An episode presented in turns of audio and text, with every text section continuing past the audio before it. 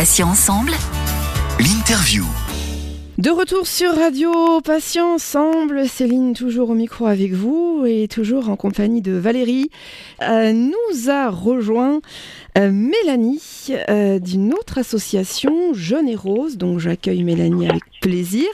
Bonjour Mélanie. Bonjour. Euh, Mélanie, je vous accueille aujourd'hui sur l'antenne de Patients Ensemble pour que vous nous parliez donc de, cette, de cette association. donc un petit peu l'historique. Comment est née cette idée d'association? Et je crois, si je dis pas de bêtises, qu'elle est orientée plutôt vers un public de jeunes femmes. Oui, donc c'est tout à fait ça.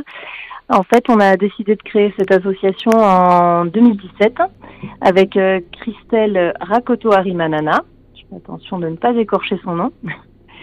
Euh, donc en fait, nous, avons toutes les deux été touchées par un cancer du sein à l'âge de 31 et 32 ans. Et, euh, et pendant notre parcours de, de, soins, on avait toutes les deux cherché à échanger avec euh, une femme qui était dans la même tranche de vie que nous et qui avait des enfants en bas âge, euh, ou voire euh, des bébés, des difficultés de diagnostic aussi liées à son âge.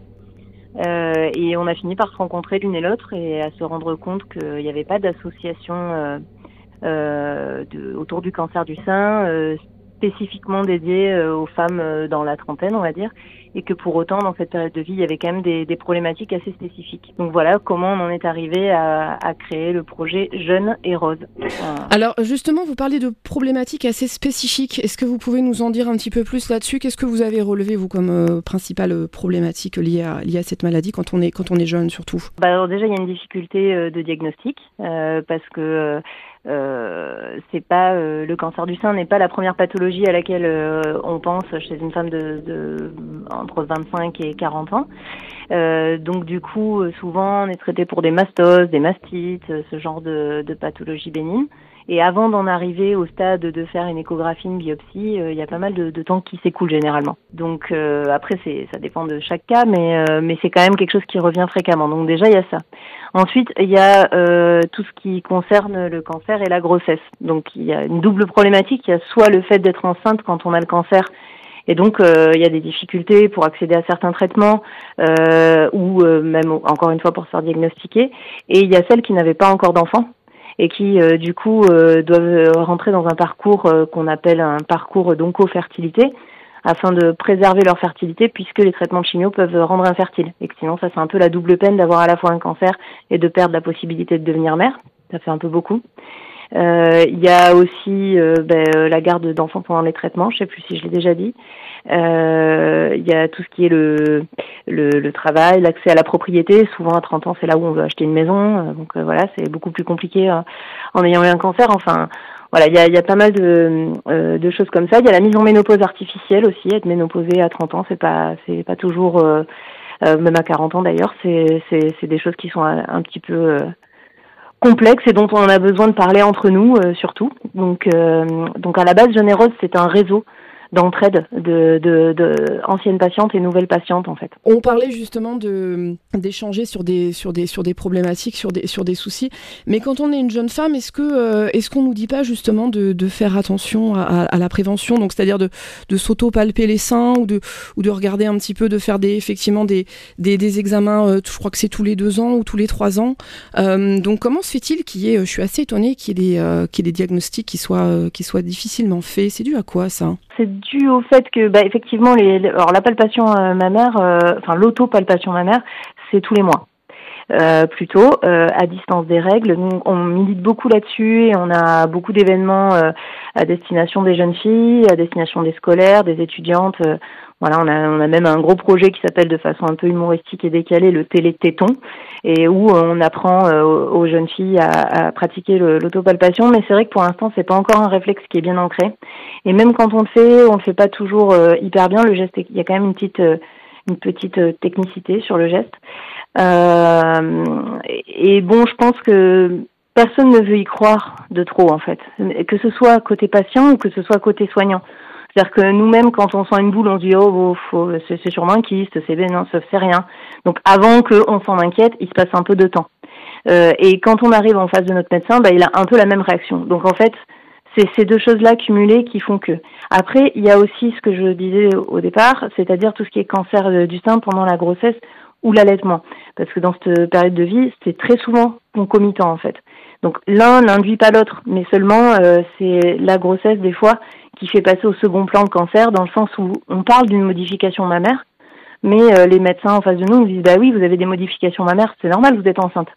Ou euh, c'est normal, vous êtes en train d'allaiter. Oui, donc c'est un problème d'hormones, c'est ça? Voilà, parce qu'on a des modifications mammaires normales pendant la période de grossesse ou d'allaitement.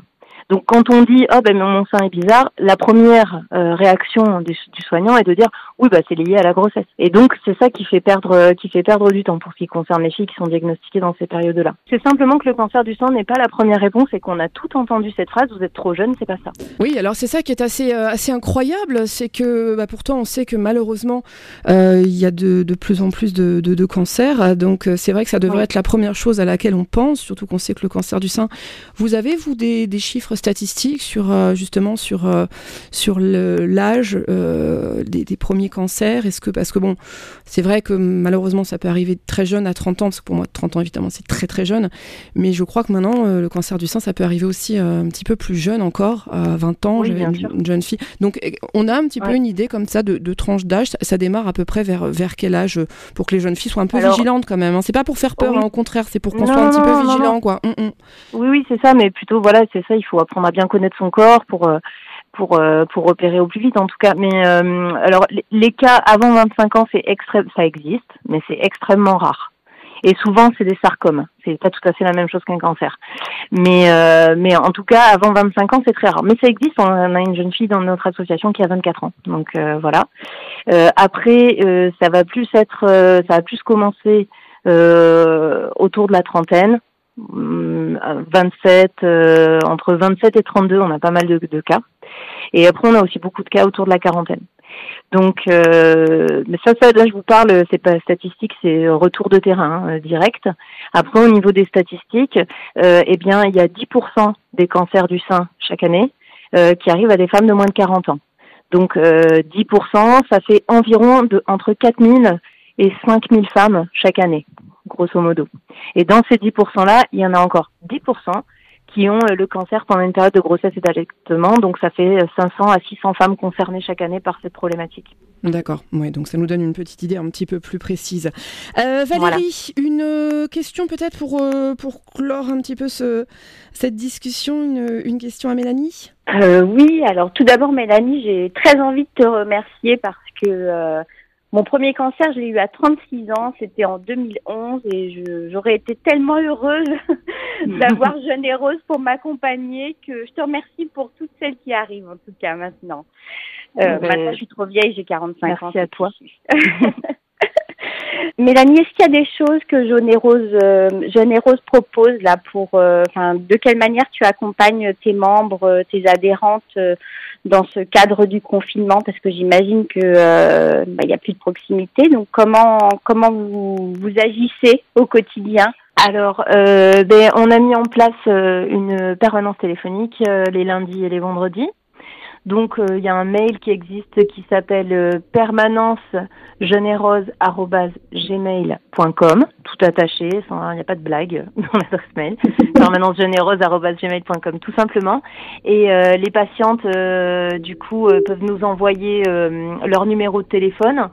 et puis l'heure ou le jour qui les arrange entre le lundi et le vendredi et on les rappelle. Donc il y a ça déjà pour celles qui souhaitent un et on a déjà beaucoup d'appels donc euh, effectivement, nous, notre prisme, hein, c'est donc les, les, jeunes femmes entre 20 euh, et, et 45 ans. Euh, c'est très jeune, 45 ans. donc il n'y a pas de souci. après, pour la tranche d'âge juste après, je, je, on sait que voilà, il y a, y a, beaucoup de, de, choses qui sont mises en place. Donc nous, on vient en complémentarité, on vient pas euh, voilà, faire doublon avec d'autres propositions. Et après, on, on met aussi en place, euh, donc le réseau de patientes qu'on anime s'appelle le réseau des tétonnantes. Et euh, on fait des rencontres en visio. En fait, c'est quelque chose qu'on faisait déjà nous la visio avant, parce qu'en fait, on est dispatché dans toute la France. On a des ambassadrices à Paris et à Lyon, par exemple. Donc, on avait l'habitude d'utiliser l'outil Zoom pour faire nos réunions en interne. Et donc, c'est assez, assez vite et simplement, on s'est dit bon bah voilà, on va on va utiliser ce, support, cet outil. Donc on fait des, réunions, enfin d'été en fait, on se, on se fait d'été à 5-6 personnes. Donc pareil, c'est sur inscription au même mail que celui que j'ai donné avant, permanencegenéreuse.gmail.com. Vous dites que vous voulez participer à un thé et on vous envoie le, lien de de, du prochain rendez-vous. Mélanie, merci infiniment pour toutes ces, informations, cette profusion d'informations. Donc je rappelle que vous travaillez pour l'association Jeune et Rose et puis également avec nous euh, Valérie de l'association Rose Poudrée, deux associations dédiées au cancer. Merci à vous mesdames. Merci, à vous deux et bon, bon, bon vent à, à passer ensemble. Eh ben, écoutez, merci infiniment et à bientôt. Patient ensemble, l'interview.